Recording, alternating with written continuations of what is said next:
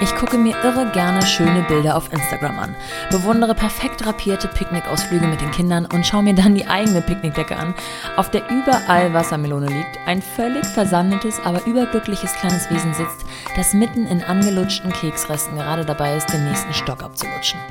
Da fragt man sich, wie machen die anderen das? Und genau in diesen Momenten ist es gut, sich auch mal andere ganz normale Mamas anzusehen. Eine solche ganz normale Mama ist Nathalie Klüver. Natalie ist Journalistin und schreibt schon lange über ihr unperfektes Leben auf ihrem Blog ganznormalemama.com. Hat bereits eine Menge Bücher dazu geschrieben, in denen sie aus der Erfahrung ihrer eigens durchlebten Lebensphasen viele hilfreiche Tipps gibt. Denn sie hat selbst drei Kinder und weiß, dass diese schönen Bilder allermeistens nicht der Realität entsprechen. Und zu sehen, dass es anderen ganz genauso geht und man nicht alleine ist, tut einfach gut. Auch wenn man es doch eigentlich weiß, muss man es manchmal mit den eigenen Augen sehen.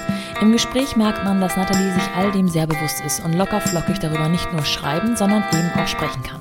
Und so haben wir kurz nach 9 Uhr morgens ein sehr leichtfüßiges und gut gelauntes Gespräch über Deadlines und Burnout-Prävention geführt.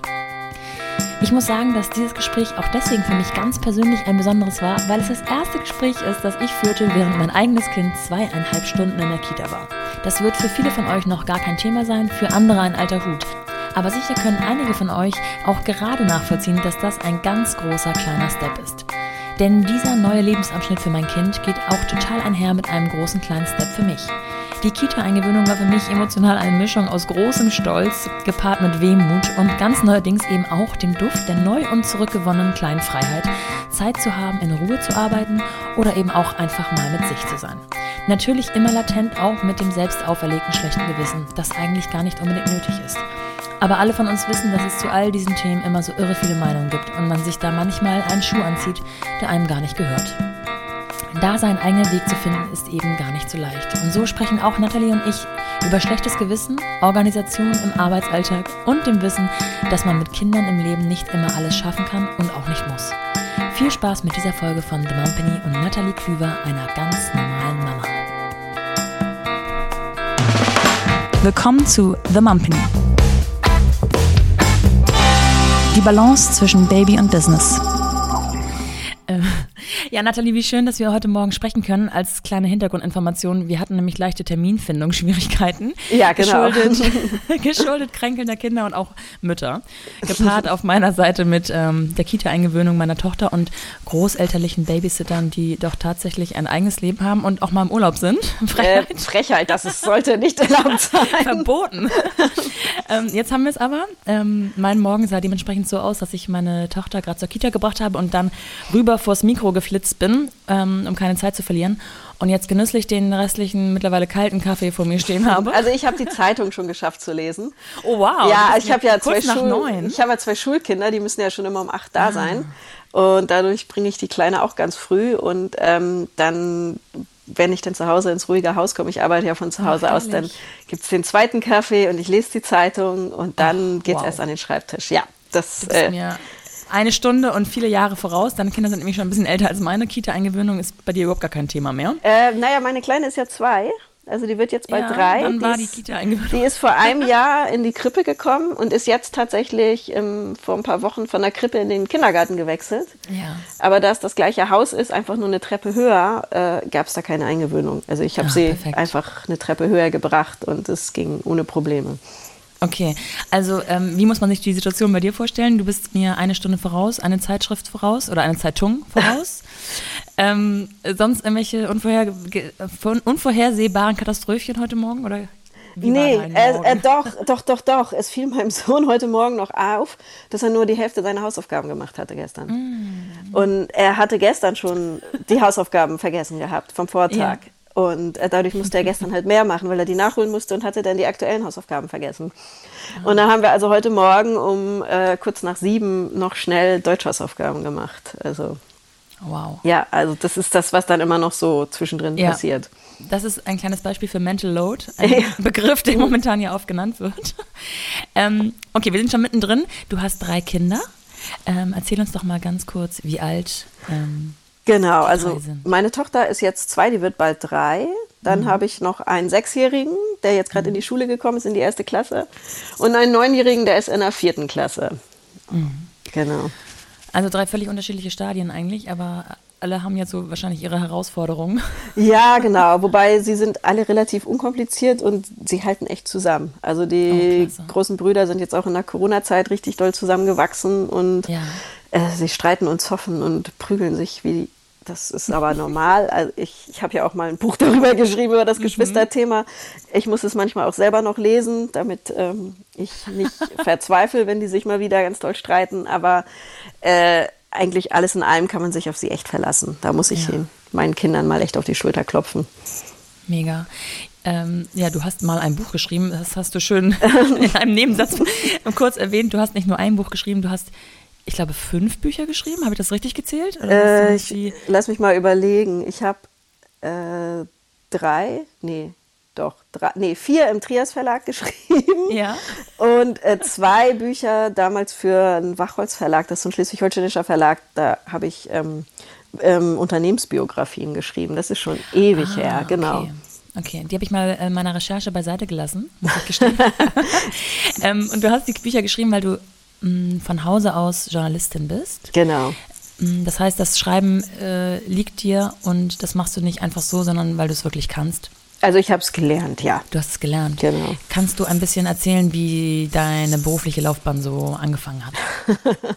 ja, ja, ich kann jetzt natürlich erzählen, dass ich schon in der Schule für die Schülerzeitschrift geschrieben habe. Ja. Das war tatsächlich so. Und mein Deutschlehrer immer gesagt hat, du musst mal Autorin werden. Ähm, dein Talent erkannt. Ja, ich das aber gar nicht wollte. Ich habe dann tatsächlich Betriebswirtschaft studiert und wollte ganz groß in der Werbebranche rauskommen. Ja. Also ich habe Marketing BWL studiert und äh, bin völlig ernüchtert gewesen nach meinem ersten Praxissemester in der Werbeagentur, wo ich dann gesagt habe, okay, ich will nicht mein Leben lang Leuten Dinge andrehen, die sie nicht brauchen. Ja und habe mich dann während des Studiums ähm, habe ich angefangen als Freie für eine Tageszeitung zu arbeiten und mich an meinen Deutschlehrer erinnert und habe aber mein Diplom gemacht, also damals noch Diplom. Daran hört man, dass ich uralt bin. Also es ja, gab damals noch kein Bachelor.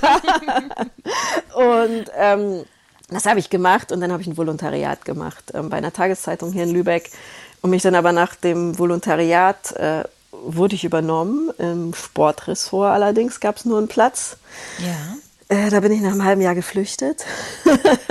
War das thematisch nicht deins? War? Es war nicht meins und ja. äh, es ist, äh, es waren nette Kollegen, aber es waren ziemliche Freaks. Also die erwarteten schon, dass man die Kreisliga C-Ergebnisse von 1995 ja. auswendig weiß. Ähm, ja um ernst genommen zu werden.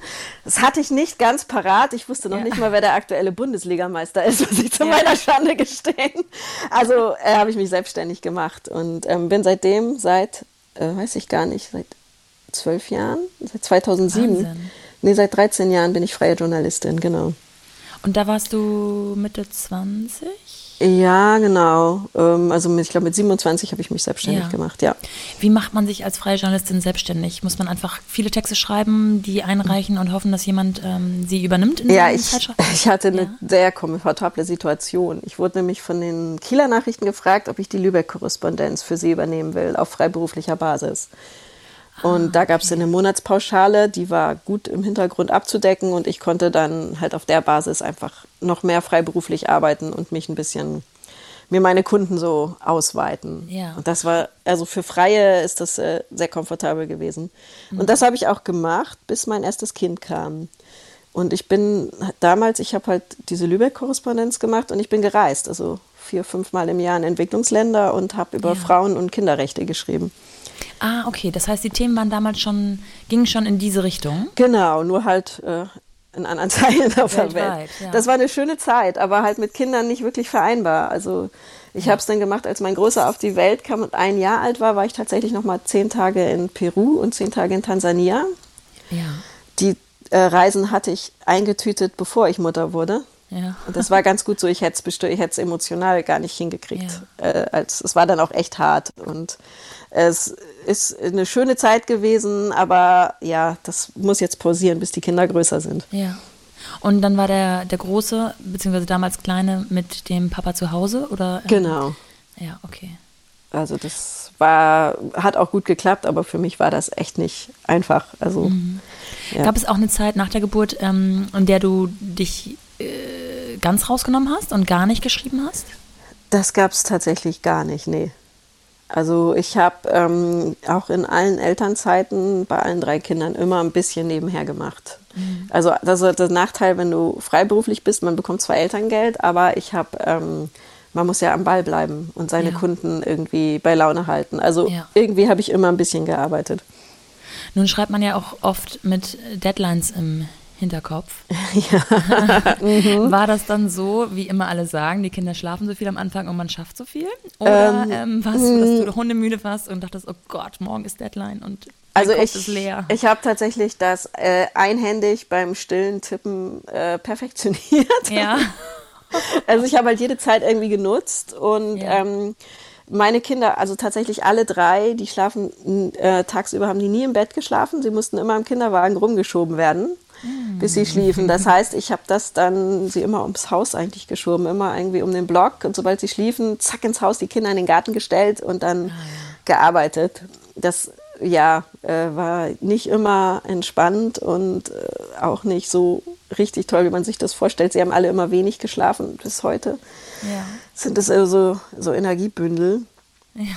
ähm, aber man lernt sehr, sehr, sehr, sehr effektiv zu arbeiten. Das ist so. Und ich habe halt angefangen, längerfristige Projekte zu machen.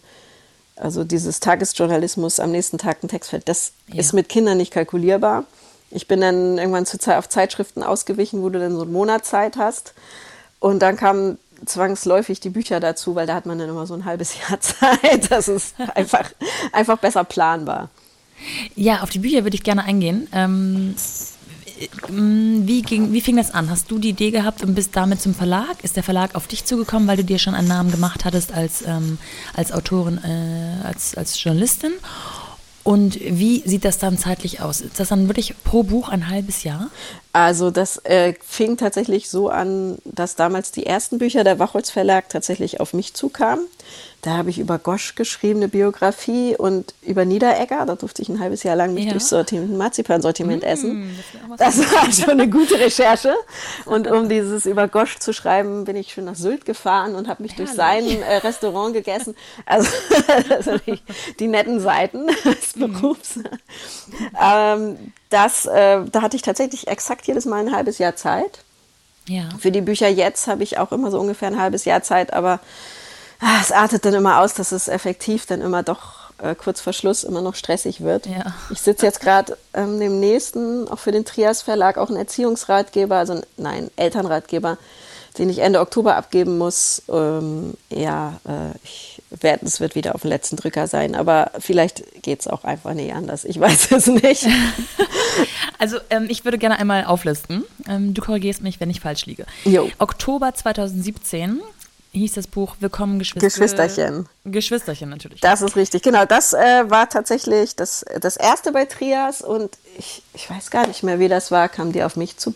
Ich glaube, die kam auf mich zu. Das ist echt schon eine Weile her. Und äh, auch durch den Blog. Und ähm, das ist tatsächlich das erste, was eher noch so klassischer Ratgeber ist.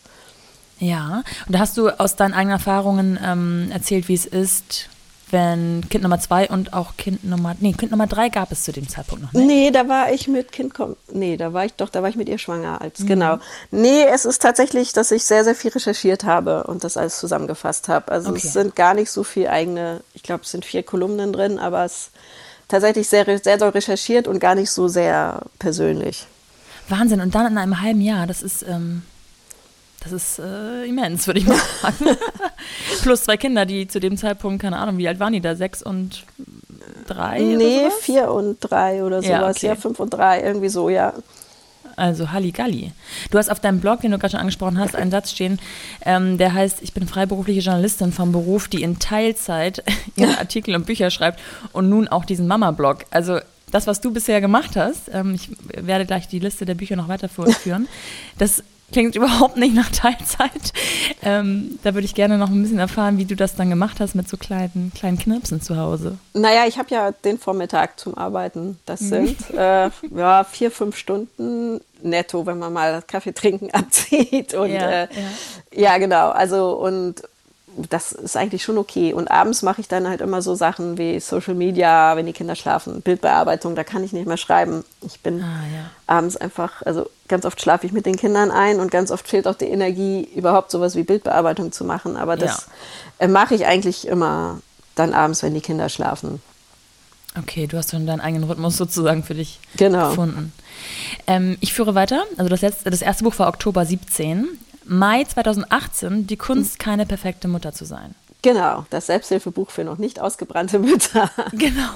genau, das entstand tatsächlich, das ist auch ähm, ganz witzig, da hab, das habe ich dem Verlag vorgeschlagen und äh, die Idee kam mir, als ich beim Schreiben von Willkommen Geschwisterchen so kurz vorm Burnout stand. Ähm, ah. Da hatte ich nämlich, weil das natürlich alles auf dem letzten Drücker war, und ich hatte tatsächlich einen Tinnitus und mhm. äh, kurz bevor ich es abgegeben habe und ach, dann war das irgendwie Weihnachten, habe ich hier völligen Zusammenbruch gekriegt. Da hat mein Mann dann irgendwie, als ich vom Einkaufen kam, zu mir gesagt, also du könntest unserem Sohn auch mal wieder die Haare schneiden. Also das mache ich nämlich immer. Mhm. Und das war so der Fass, der Tropfen, der das fast zum Überlaufen brachte. Und ich bin hier völlig explodiert und wie eine Furie habe ich alles angebrüllt. Ja. Und äh, ja, wo ich dann merkte, okay, ich habe jetzt so reagiert, weil ich einfach völlig überlastet bin. Ja. Und dann kam daraus ähm, die Idee, ich muss mal so ein Buch für Mütter schreiben, wieso wir so überlastet sind, ähm, wo ja. eigentlich dieser Druck herkommt und dann halt, was man tun kann und wie man Auszeiten finden kann, dass man eben nicht ähm, in Burnout kommt. Und ja, also das entstand aus so einer ganz persönlichen Situation raus und äh, war dann auch äh, ja so ein richtiges Herzensbuch. Mhm. Das kann man auch merken, weil ich finde, dass ähm, dieser Satz und auch das, was damit verbunden ist und dahinter steckt, so ein bisschen bis heute über deinem Blog schwebt, über deinem Instagram-Kanal schwebt und über dem, was du auch so vermitteln willst, ne? Ja, genau. Also das ist äh, tatsächlich, äh, gebe ich sogar Workshops zu dem Thema, wie man ja. keine perfekte Mutter ist. Äh, also es ist so, äh, was ich halt gemerkt habe, dass äh, man sich einfach frei machen muss von Erwartungsdruck und dieses ähm, einfach den eigenen Weg machen. Und dann hat der Sohn halt Haare, die nicht äh, geschnitten mhm. sind und viel zu lang und zottelig sind, das ist dann letztendlich auch egal. Also es gibt Wichtigeres. Ja. Und wie hast du dich frei gemacht? Ist das Schreiben des Buches ein, ein erster Schritt gewesen? Äh, nee, das war ja tatsächlich dann wieder ziemlich stressig. ja. ähm, nein, aber im Ernst ist es so, das Gute bei mir ist ja daran, dass mein Beruf ja eigentlich was ist, was mir Spaß macht und auch ein bisschen über so einen Beruf hinausgeht. Und dadurch ist es tatsächlich, ähm, dass ich, wenn ich arbeiten kann und vormittags meine Ruhe habe, dass das, ähm, ich da tatsächlich auch so ein bisschen Energie raussauge. Ja. Und mittlerweile mich auch frei machen konnte von Aufträgen, die, äh, die ich nicht mit Herzen verfolge, aber nur des Geldes wegen mache. Und äh, dank des Blogs und der Bücher konnte ich da jetzt so ein bisschen davon abkommen, dass ich halt jetzt wirklich fast nur noch Sachen mache, die mir auch Spaß bringen. Mhm. Nächstes Buch, also du hast dir dazwischen so ungefähr sieben Monate gegönnt. Nächstes Buch, ein bisschen mehr Zeit, aber auch nicht viel. Ähm, August 2019, Afterwork-Familie. Ja, genau. Das finde ich auch mega. Kannst du noch mal was dazu sagen, bitte? Ja, das ist eigentlich, geht es ähm, darum, wie man die knappe Zeit zwischen Kindergarten abholen oder Schule, Schulende bis ins Bett bringen, die ja nur ganz wenige Stunden umfasst, wie man die eigentlich so gestaltet, dass es keinen Stress und Streit gibt und ähm, ja, wie man das auch so macht, dass man als Familie da die Zeit einfach bestens nutzt und ähm, ja, wie man den Nachmittag entrümpelt, Routinen einführt, dass äh, ja, also es geht eigentlich auch wieder darum, den Druck rausnehmen ja. und ähm, ja, ein bisschen Zeit für sich zu finden und dann auch wirklich einen Feierabend zu haben. Mhm. Ich finde so ein bisschen, dass ähm, zum einen die Bücher aufeinander aufbauen, also so ja, das vor, stimmt. So, ne? dann dein eigener Lebensprozess und auch so der, den man so als Mutter durchmachen könnte. Und zum zweiten auch schon so mit dem Afterwork Familienbuch ist man schon so den, den Step weiter. Genau, man es ist so ein bisschen realisiert. Genau, es ist so ein bisschen so ein, äh, in die Praxis umgesetzt, was ich teilweise in ja, Die Kunst, keine genau. perfekte Mutter zu sein, so als Theorie geschrieben ja, hatte. Genau. genau, das ist so. Aber jetzt das Buch, was jetzt als nächstes kommt, an dem ich sitze, ähm, das ist ja, es ist auch wieder ein Ratgeber für Mütter und Eltern.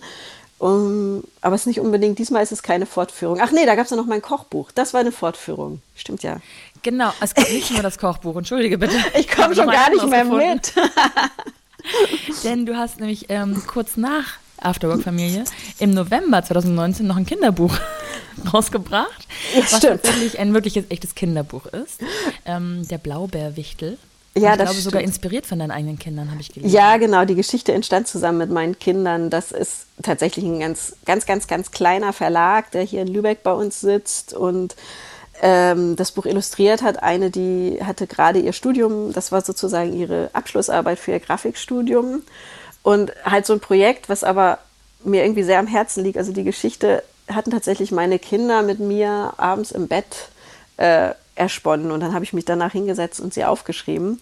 Und es ist ein Weihnachtsbuch. Also es geht um einen Blaubeerwichtel, der Blaubeeren sammelt und in Finnland lebt. Da lebt ja auch mein Vater und, allen, und in den Werkstätten des Weihnachtsmanns arbeitet und allen Kindern Blaubeeren in die Geschenke einpackt. Und ähm, die Geschenke sind natürlich alle dann blau verschmiert und äh, ja, die große Katastrophe sozusagen, die natürlich gut ausgeht, weil der Weihnachtsmann ja niemanden bestraft. Und, Nein.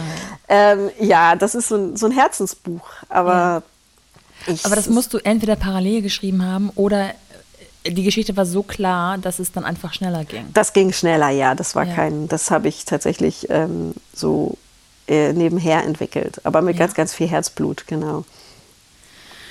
Dann kam das Familienkochbuch für nicht perfekte Mütter im März 2020. Also genau, das kam im Lockdown, kam es so raus, genau. Danach. Ja. Perfektes Timing vielleicht auch. Ja, Weil das es- war ja ein großes Thema bei vielen Müttern. Genau, es auf mussten einmal auf einmal mussten mussten. alle kochen. Ähm, Ja. Der einzige Nachteil war, dass es eine Zeit lang bei Amazon nicht, ähm, nicht erhältlich war, weil Amazon keine Bücher, sondern nur noch Klopapier verkauft hat. Das war so ein bisschen unglücklich. Also die ganze Buchbranche hat da tatsächlich drunter gelitten, weil Amazon ähm, gesagt hat, okay, wir verkaufen nur noch Hygieneartikel. Ja.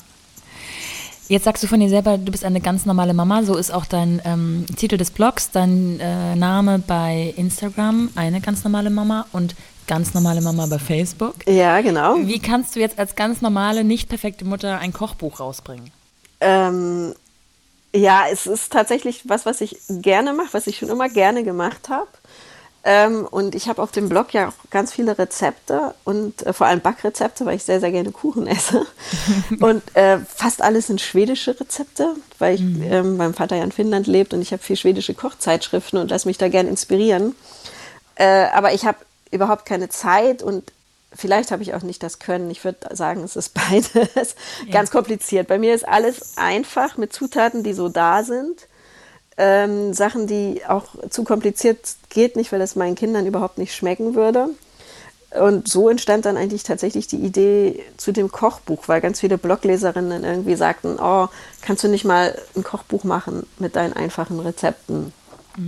Und das war dann die Idee, mit der ich auch an den Verlag rantrat und die sagten, ja klar. Und äh, so kam dann das Kochbuch. Also es ist ähm, alles einfach, lecker, aber zum größten Teil auch tatsächlich vegetarisch, weil ich kein Fleisch esse.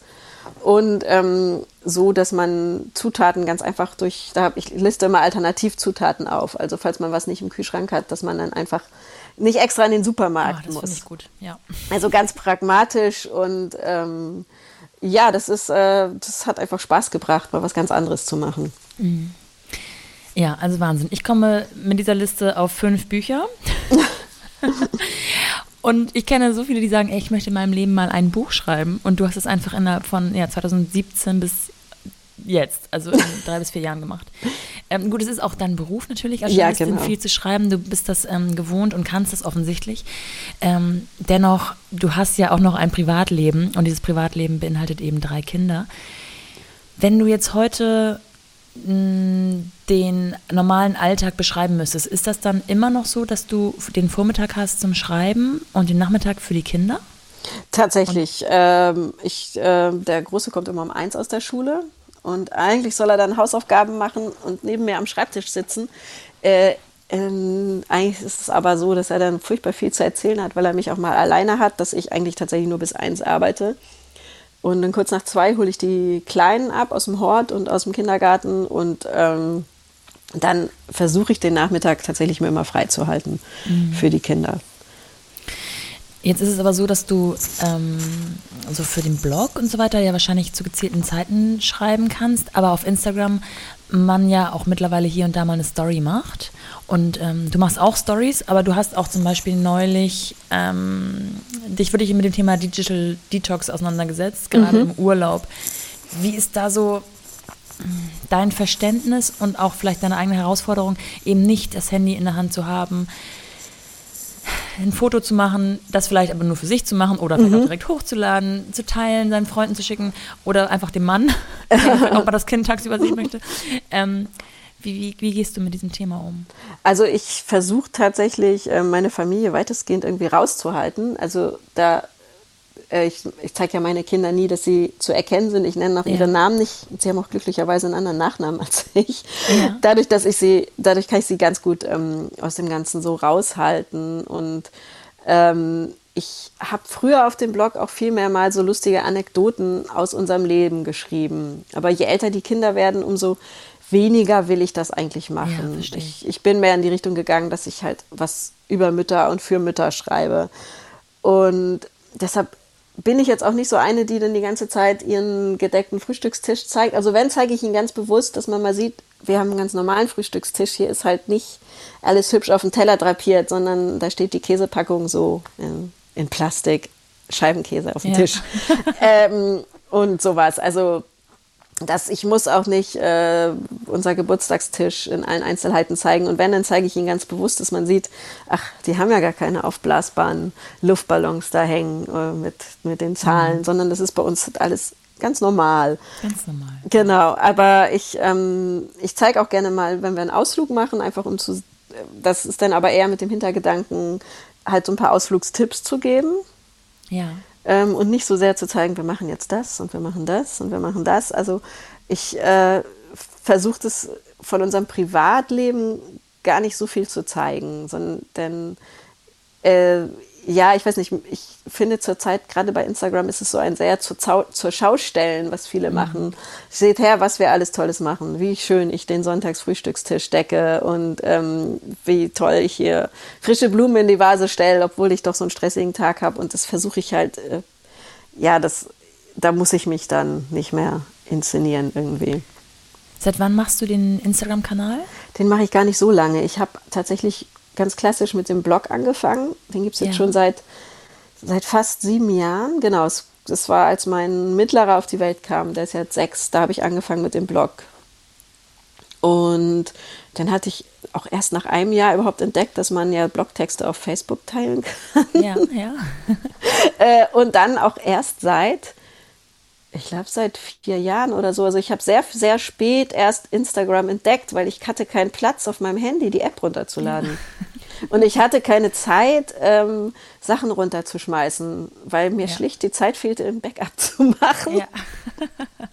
ähm, ja, und so kam ich erst ganz spät zu Instagram, als ich mir dann mal ein neues Handy kaufte und eine etwas größere Speicherkarte. und ähm, ich äh, habe mich auch am Anfang so ein bisschen schwer getan, habe da nur Landschaftsfotos gezeigt und so. Also ich habe da so ein bisschen gebraucht, bis ich ähm, so meinen Weg gefunden habe. Ja, und du hast mit diesem Weg ja wirklich ähm, eine bestimmte Nische auch ähm, ausgesucht, weil vor vier Jahren könnte ich mir vorstellen, war auch noch immer noch sehr, sehr viel, hm, es ist alles so perfekt und wir zeigen nur die schönen Bilder. Mhm. Ich habe das Gefühl, es gibt gerade so eine Gegenbewegung.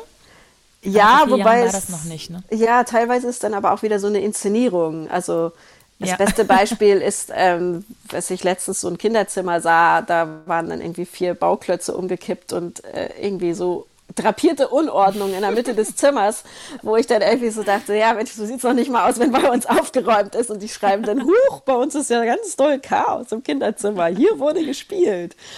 Und äh, ja, das ist dann auch nicht das, was ich meine mit zeigt mal eure Unperfektheit, ja, indem man die Unperfektheit drapiert. Ja, das stimmt. Und ich könnte mir vorstellen, dass die Resonanz ähm, auf Instagram nochmal eine ganz andere ist, weil vielleicht auch schneller agiert wird. Ja, es bringt tatsächlich viel Spaß. Ja. Also das habe ich entdeckt, ähm, als ich mich mehr darauf eingelassen habe und äh, mich auch äh, befreit habe davon, dass ich also ich gucke mir gerne schöne Sachen an. Ich habe auch solche Profile abonniert, aber das sind dann bewusst so, ähm, ja, wo es mir darum geht, irgendwie schöne Reiseziele zu sehen oder wie in einer ja. Zeitschrift, wo ich sage, ich will Inspiration kriegen, was ich dann, wenn ich irgendwann mal Zeit habe, also in zehn Jahren oder so, in meinem Haus umsetzen kann, äh, so einrichtungstechnisch. Da speichere ich mir auch immer ganz fleißig was ab oder Rezepte. Das sehe ich wie so eine Zeitschrift. Ähm, ja. Aber ich selber kann das ja nicht zeigen. Ich hätte gern so ein Haus, aber es ja. ist einfach nicht umsetzbar. Das ist nicht die Realität. Nein, es, ich weiß nicht, wie die das machen, ob die Leute ein Museum haben, wo sie das machen oder sehr viel Zeit oder ich, ich weiß es nicht. Oder ein Mann, ja. der nicht arbeitet und alles aufräumt so. Ja. ähm, wenn du diese Resonanz jetzt so ein bisschen bündelst, bekommst du ja vorwiegend Zuspruch wahrscheinlich, dass du ähm, hier mal die Ehrlichkeit zeigst auf Instagram und äh, die Mütter darunter schreiben, ach, wie gut es tut, dass es bei dir auch so aussieht wie bei mir. Ja, das sind tatsächlich äh, die schönsten E-Mails, die ich dann bekomme. Ja, also ich, ich, ich zeige das immer gerne so in, in den Stories, dass ich dann ähm, ja mal zeige, wie es hier aussieht und mich darüber beschwere, dass es schon wieder äh, zehn Wäscheberge sind. Äh, ich komme auch nicht mehr hinterher, das in die Kleiderschränke einzuräumen. Es ist so schlimm. Ich nehme es ab. Und also es, mittlerweile bedienen wir uns aus unseren Wäschekörben, weil das Wetter zu schön ist, um den Nachmittag damit zu verbringen, Wäsche in die Schränke einzuräumen. Und äh, ich kriege dann tatsächlich immer ganz, ganz viele nette E-Mails oder auch Fotos werden mir zugeschickt. Und das finde ich ganz, äh, das finde ich echt toll. Also es, das bringt auch richtig Spaß, da irgendwie so in den Austausch zu gehen ja, und zu sagen, ähm, wie es, äh, wie es wirklich ist und wie es normal ist. Ja, das relativiert einiges. Genau. Ähm, und Austausch ist auch so ein bisschen das Stichwort, dass man eben Instagram als Austausch sieht und nicht, oder allgemein diese, diese Medien, und nicht immer nur vergleichen will und sich mit anderen vergleichen will, die vielleicht gar nicht die Realität wirklich abbilden. Genau, also ich finde halt bei, bei Instagram ist tatsächlich so ein bisschen dieses, ähm, wenn wir uns eine Zeitschrift angucken und da sind schöne Bilder, dann wissen wir, dass das drapiert mhm. ist. Wir wissen, da war ein Fotograf und das wird alles aus dem Bild geschoben, was nicht ins Bild gehört. Also das ist uns ja irgendwie bewusst und die Bilder werden nachbearbeitet, das wissen wir von der Zeitschrift und von so großen Interior-Accounts oder Food-Accounts bei Instagram wissen wir das auch, aber so gefährlich fürs Unterbewusste wird es dann halt, wenn die Leute so tun, wir nehmen euch mit in unser normales Familienleben mhm. und es suggeriert wird, als sei es, es sind alles Schnapsschüsse und huch, es ist, meine Küche ist unordentlich, da stehen drei Gläser auf der Arbeitsplatte oder sowas. Ja. Das ist dann halt, ähm, wo es dann irgendwie ins Unterbewusste dieses schlechte Gewissen einsickert. Ja, wieso sieht es bei mir nicht so aus? Ja, absolut. Und da finde ich, wird es gefährlich irgendwie. Ja. Also bei dir ist es alles sehr authentisch. Man glaubt dir, ähm, wenn das Chaos ausgebrochen ist, dass auch wirklich das Chaos ausgebrochen ist. Und das Schöne ist, dass du dann aber immer wieder auch sozusagen für dich selber relativierst, okay, aber die Sonne scheint und das ist das Wichtige und ich bin jetzt draußen und es ist mir egal. Ja, das ist gerade jetzt die letzten Tage vom Sommer. Also ich, ja, absolut. Es sind ja so viele Baustellen, die ich eigentlich beackern müsste und irgendwie denke ich dann so, nee, was soll denn das jetzt? Lass ja. uns doch rausgehen, irgendwie schnell an den Strand fahren und einfach äh, das schöne Wetter genießen. Ja, nur leider ist so viel schönes Wetter, dass echt langsam ganz schön viel liegen geblieben ist. Es kann ja, endlich Herbst mal, werden. Jetzt mal die Hand aufs Herz. Wie fühlt es sich dann tatsächlich an, wenn du abends im Bett liegst und denkst, oh, es war ein herrlicher Tag, wir haben einfach den Tag so laufen lassen und das Wetter genossen. Und dann blinzelst du mit einem Auge vielleicht und siehst diesen riesen Wäscheberg. Kannst du dann wirklich sozusagen deine eigenen Ratschläge befolgen und sagen, egal, wir machen es morgen oder übermorgen oder übermorgen? Oder hast auch du diese Momente, wo du denkst, scheiße, eigentlich hätte ich es, hätte ich gerne dieses eine To-Do auf meiner Liste noch abgehakt, dann könnte ich jetzt seliger schlafen. Also am Schlafen hindert es mich tatsächlich nicht. Nein, aber äh, ich bin auch gut im Ignorieren geworden und ähm, ich mache die Tür jetzt zu und dann ist es irgendwie aus den Augen, aus dem Sinn. Ja. Aber es gibt äh, die Momente, wo ich dann auch hier wie eine Furie durchs Haus fahre mit dem Staubsauger, weil es mich so nervt. Äh, und dann auch die Kinder ein bisschen was ertragen müssen, weil ich dann auch anfange, wieso müsst ihr immer alles liegen lassen und überhaupt. Also die Momente gibt es auch, wobei ehrlich gesagt nimmt mich hier im Haus dann auch keiner richtig ernst. so, wenn ich das mache. Aber so ab und zu überkommt es mich. Und ähm, klar, so eine gewisse Grundreinheit äh, gibt es natürlich schon. Äh, ja. Also wir sind jetzt hier nicht im Messi-Haushalt, das will ich auch klarstellen. Ja. Aber äh, nein, es ist halt, äh, ich finde es jetzt nicht schlimm und der Gesundheit meiner Kinder abträglich, wenn die Sofakissen neben dem Sofa und nicht auf dem Sofa liegen. Ja, und äh, die Lego, Legos, also bei mir parken die hier gerade auf dem Couchtisch, parken die Lego-Polizeieinsatzfahrzeuge und sowas. Wo sonst? ja, super, passt der Hubschrauberlandeplatz. Viel Resonanz, die du bekommst, geht auch so in Richtung schlechtes Gewissen. Und schlechtes Gewissen ist auch ein Thema, was du immer wieder auf dem Blog und bei Instagram und bei Facebook und so weiter aufgreifst. Du kennst schlechtes Gewissen selber, vermutlich? Mhm. Ja. Mhm. In welchen Situationen besonders? Also ich habe tatsächlich ein schlechtes Gewissen, wenn ich meine Kinder völlig ungerechtfertigt anflaume, ja. äh, weil ganz oft, also es gibt manchmal Grund zu meckern, weil sie machen auch manchmal echt Blödsinn, aber in den allermeisten Fällen ist es eigentlich, weil ich überlastet bin in dem Moment, weil ja. ich mit irgendwas nicht klarkomme und dann liegt es an mir und nicht an meinen Kindern. Da habe ich furchtbar schlechtes Gewissen Wobei ich dann so ein schlechtes Gewissen habe, dass ich sie dann immer gleich danach in den Arm nehme und, ja. und sie das auch genau wissen. Also ähm, die können mich da schon ganz gut einordnen. Äh, da, aber das ist was, was mir ein schlechtes Gewissen macht, wenn ich. Ähm, es macht mir auch ein schlechtes Gewissen tatsächlich, äh, wenn ich manchmal nachmittags eine E-Mail bekomme und äh, die beantworten muss und dann sitzen meine Kinder und wollen was mit mir machen und sagen das mir auch tatsächlich ganz direkt. Du Mama, immer musst du aufs Handy starren. Mhm. Da, das macht mir jedes Mal so einen richtigen Stich ins Herz. Ähm, und ich versuche das tatsächlich zu reduzieren. Dass, ähm, also wenn die Kinder da sind, dass ich dann, dann bin ich auch für sie da. Aber es gelingt halt nicht immer. Ja. Und da bekomme ich auch ein schlechtes Gewissen. Das ist tatsächlich so.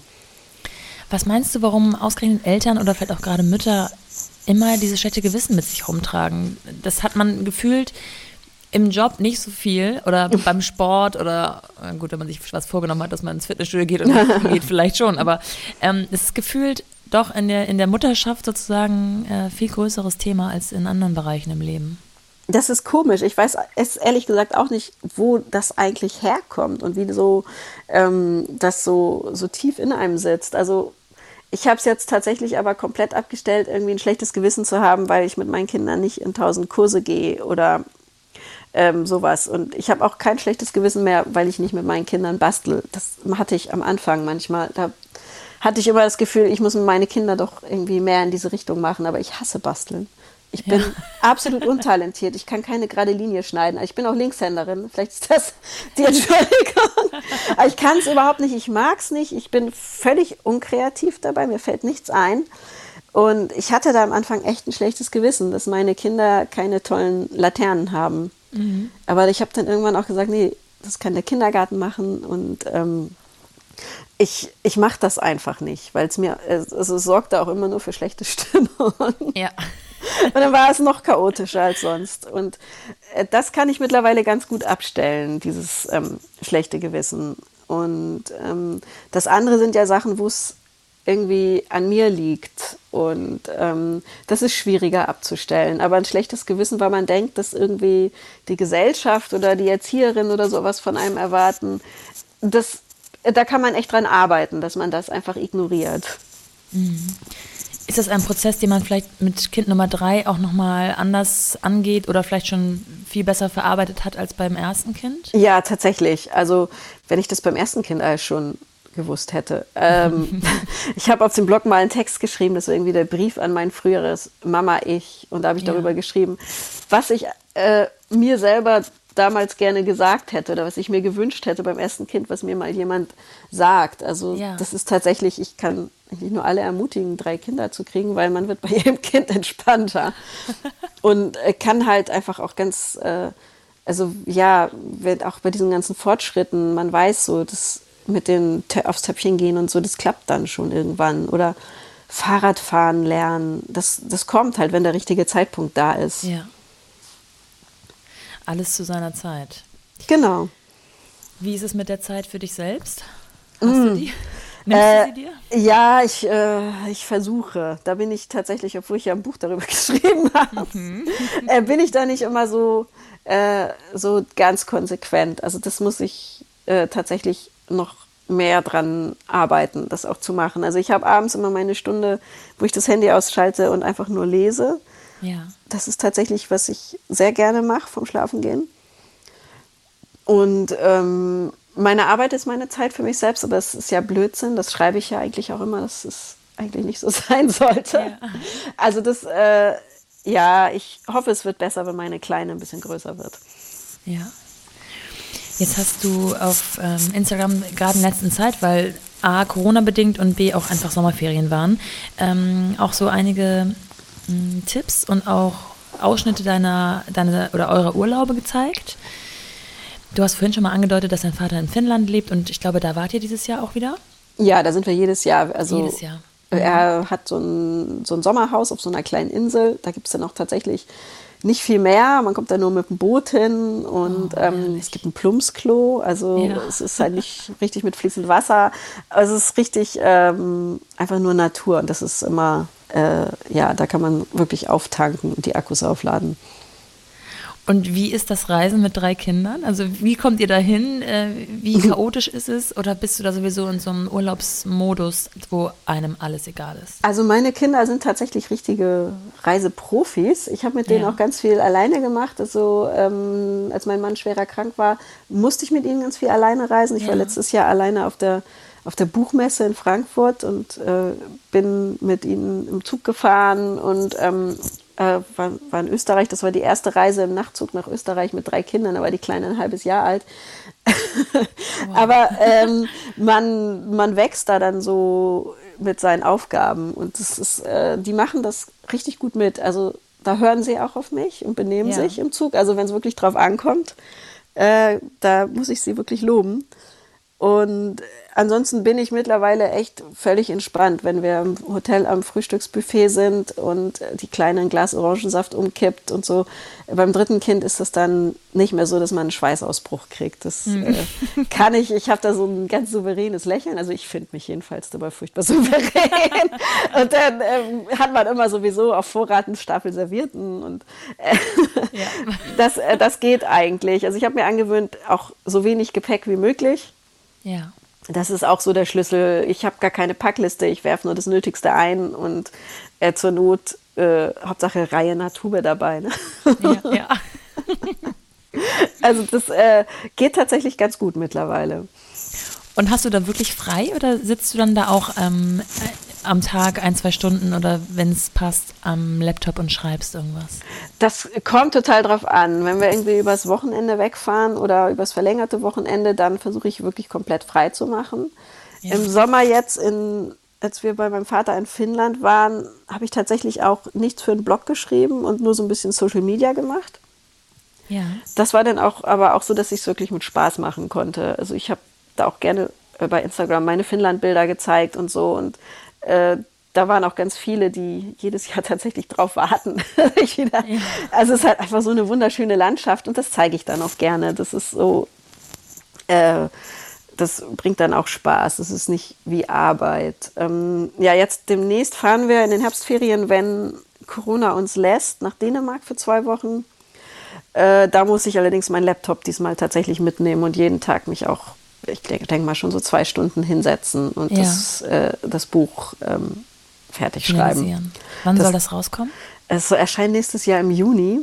Ja. Aber ich muss halt jetzt abgeben. Und, äh, ich habe letzte Woche schon das Cover abgesegnet. Äh, ich habe noch keine Zeile geschrieben, aber ich weiß schon, wie das Cover aussieht und der Klappentext. also, aber jetzt weiß ich wenigstens, was ich schreiben soll, wie sich das äh, der Verlag vorstellt und das Marketing. ja, wenn man sich diese einzelnen ähm, äh, Wege, sage ich mal, anguckt, also mh, die Bücher, der Blog, Instagram, Facebook, das sind jetzt mal so die Kanäle, die ich so zusammenfassen würde. Wo liegt dann für dich der Schwerpunkt auch von der Haupteinnahmequelle? Ähm, das ist tatsächlich die Bücher und der Blog.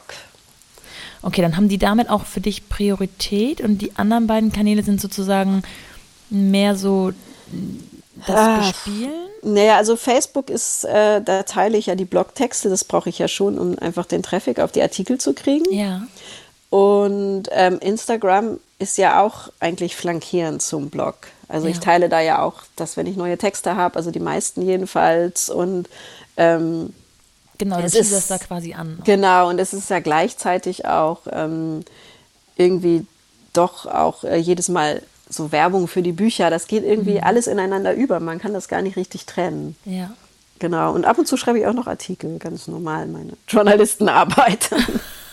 das ist der Wahnsinn. Also wenn man sich das alles ansieht, dann ähm, gerade weil ich auch mir so bewusst ist, dass man eben nicht mal eben kurz was schreibt, sondern man muss sich ja schon die Zeit nehmen, die Ruhe nehmen, in der Stimmung sein, auch die Gedanken vielleicht vorher schon sortiert haben. Ähm, das ist ja keine Rechenaufgabe, die da einfach steht und wenn man es kann, dann löst man die in dem Moment, wo man Zeit hat, sondern man, man das bedarf ja auch viel gedanklicher Vorarbeit manchmal.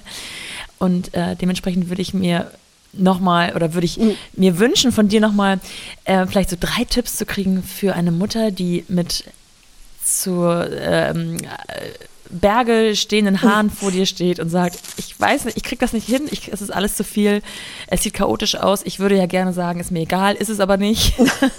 ähm, wie, was würdest du so als die drei Tipps an die Hand geben können, mit denen man vielleicht anfängt, um etwas entspannter zu werden? Also das allererste, wenn es ganz akut ist, ist tatsächlich Kaffee machen oder Tee machen, hinsetzen und den trinken, ganz in Ruhe. Ja. Und dann äh, vielleicht im Garten, wenn das Wetter schön ist oder mit einer schönen Aussicht, in die beste Ecke, die gemütlichste Ecke setzen und erstmal runterkommen. Ja. Es ist tatsächlich, ich habe keine Zeit und ich habe totalen Stress und weiß gar nicht, wo ich anfangen soll. Und stattdessen ist das Beste, was man macht, dass man sich erstmal Zeit nimmt. Und äh, wenn sich dann der Puls beruhigt hat, beziehungsweise nach dem Kaffee der niedrige Blutdruck vielleicht verschwunden ist und man ein bisschen Energie hat, dann muss man tatsächlich priorisieren. Ohne geht es gar nicht. Ja. Und äh, wenn es tatsächlich so ist, ähm, dass man sagt, ja, aber dieses Chaos hier, ich brauche jetzt Ruhe vor meinen Augen und ich brauche die Ordnung. Diese Momente habe ich tatsächlich auch. Ich habe sie selten, aber ich habe das auch, dass es mich dann einfach überkommt und ich zumindest irgendwie das Wohnzimmer so hin, äh, nicht hinrichte, herrichte. das ist, ist auch in gewisser Form eine Art von Hinrichtung, ja. wie man manchmal da vorgeht. Nein, aber dass man sich dann zumindest ähm, dann erstmal eine Ecke sucht und mit der anfängt. Da muss ja nicht das ganze Haus blitzen und blinken, sondern irgendwas, dass man, dass es sich vor den Augen beruhigt. Ähm, dass man mit so kleinen Schritten erstmal anfängt und guckt, was einem wichtig ist. Und dann ähm, wenn man wirklich ganz dringend Zeit für sich braucht, dass man sich die auch nimmt. Ist man dann irgendwie, je älter die Kinder sind, umso einfacher ist es ja auch ähm, zu sagen, so, ihr geht jetzt alle mal einen Nachmittag bei euren Freunden spielen. Und da muss man auch kein schlechtes Gewissen haben. Die Kinder spielen bei ihren Freunden und man selber äh, macht dann einfach mal was für sich. Ja. Äh, ich finde, also man selbst sollte auch auf dieser Prioritätenliste weit oben stehen. Mhm. Und ähm, ich würde sagen, der Haushalt kann tatsächlich dann weiter unten stehen. Und dann sollte man sich tatsächlich bei allem fragen, mache ich das jetzt für mich selbst, weil ich das gut finde, oder mache ich das, weil ich das Gefühl habe, es wird irgendwie von mir erwartet? Ja. Also ich kann nur sagen, in einem normalen Kindergarten erwartet ja zum Beispiel keiner, dass man selbstgebackenen Kuchen mitbringt. Also jetzt bei Corona ist es ja auch praktisch, man darf das ja gar nicht mehr. ich war an meinem Geburtstag meines Sohnes, musste man dann irgendwie so abgepackte Muffins oder so mitbringen. Das finde ich super, sollte so beibehalten werden. Dann gibt es so auch gar keinen Druck und keinen Pseudo-Wettbewerb. Mhm. Ähm, und man sollte sich dann immer fragen, äh, ja, es fängt bei so Kleinigkeiten an. Dann hat das Kind sich beim Frühstück vollgekleckert und dann muss ich es jetzt echt umziehen und mir den Stress geben, einen neuen Pulli rauszusuchen oder es wird ja niemand den ja. Kopf abreißen, weil das Kind einen Fleck auf dem Pulli hat. Es kommen ja eh neue dazu. Ja. Also so, das sind so Kleinigkeiten, aber die, die sind ja jedes Mal so kleine Stressmomente, die sich dann ja aufaddieren und dass man da einfach so eine gewisse Gelassenheit entwickelt und dann sagt, nee, ich lasse das jetzt einfach so, weil das ist ja nur, ich glaube ja nur, dass das jetzt erwartet wird, dass ich das mache. Und das hält einen ja keiner für eine schlechte Mutter, weil das Kind äh, einen Milch-Müsli-Fleck auf dem Pulli hat morgens. Ja, ja. Also ich glaube, das ist einfach so ganz wichtig zu priorisieren, nachdem man einmal kurz sich hingesetzt hat und einen Kaffee getrunken hat. Also, ja. Und dann kann man auch viel besser durchstarten. Und was tatsächlich, ich merke, was wichtig ist, regelmäßig ganz früh ins Bett gehen. Nicht abends sagen, ich erledige jetzt den ganzen Haushalt, sondern ich gehe tatsächlich fast, ist fast einmal die Woche, dass ich mit den Kindern äh, beim ins Bett bringen einfach einschlafe und liegen bleibe. Ja. und das äh, ist mal, dann ist man wenigstens dann einmal in der Woche ausgeruht. Ausgeruht. Ja, Schlaf ist nicht zu unterschätzen. Also ich höre auch immer wieder, dass man am schnellsten am Schlaf äh, spart, um eben andere Dinge am Tage zu schaffen, aber es ist auf Dauer nicht gesund. Nee, ist es tatsächlich nicht. Also ich, äh, es ist tatsächlich, dass man dann manchmal wälzt sich im Bett noch so Gedanken vor mir hin und so, ah, ich müsste jetzt eigentlich noch mal, aber ja, was soll das jetzt? Also ja. ich, ich lasse das jetzt und ich schlafe jetzt und dann drehe ich mich um und schlafe dann ja, auch tatsächlich ja. ein. Und wir sprechen hier nicht von den Müttern, die ähm, nicht durchschlafende Kinder haben. Ne? Das ist natürlich eine Ausnahmesituation. Da würde ich jetzt keine Ratschläge verteilen wollen. Ja, aber auch als genau, als meine Kinder nicht durchgeschlafen haben. Ähm, meine Kleine schläft immer noch nicht durch, weil sie jetzt leider trocken ist. Was ja gut ja. ist, aber es hat leider zur Folge, dass ich nachts ähm, mit ihr dann im Dunkeln das Töpfchen suchen muss. Oh, ja. Also es gibt so Entwicklungsschritte, über die freut man sich nur so ein bisschen. äh, von daher, äh, das ist äh, gerade dann ist es ganz gut, wenn man sagt, man geht auch mal früh ins Bett, weil man dann stimmt. halt, also ich kann mich erinnern, als meine noch so klein waren, dass sie tatsächlich die ersten Stunden bis nach Mitternacht am besten durchgeschlafen haben mhm. und es erst dann unruhig wurde. Also von daher kann ich da nur ermuntern, dann einfach auch um acht ins Bett zu gehen, dann hat man zumindest bis Mitternacht vier Stunden am Stück. Ja. Herrlich. Ich danke dir sehr. Ja. Ich werde ähm, alle Bücher verlinken. Ähm, sag noch einmal, wo man dich findet, wenn man noch mehr von dir ähm, hören, sehen, ja, lesen möchte. Äh, ganz normale Mama.com. Genau. Perfekt. Und von da aus gelangt man auch auf äh, Instagram. Das ist da ja alles drauf. Und äh, genau. Super. Nathalie, ich danke dir. Schön, dass es geklappt hat. Ja, fand ich auch.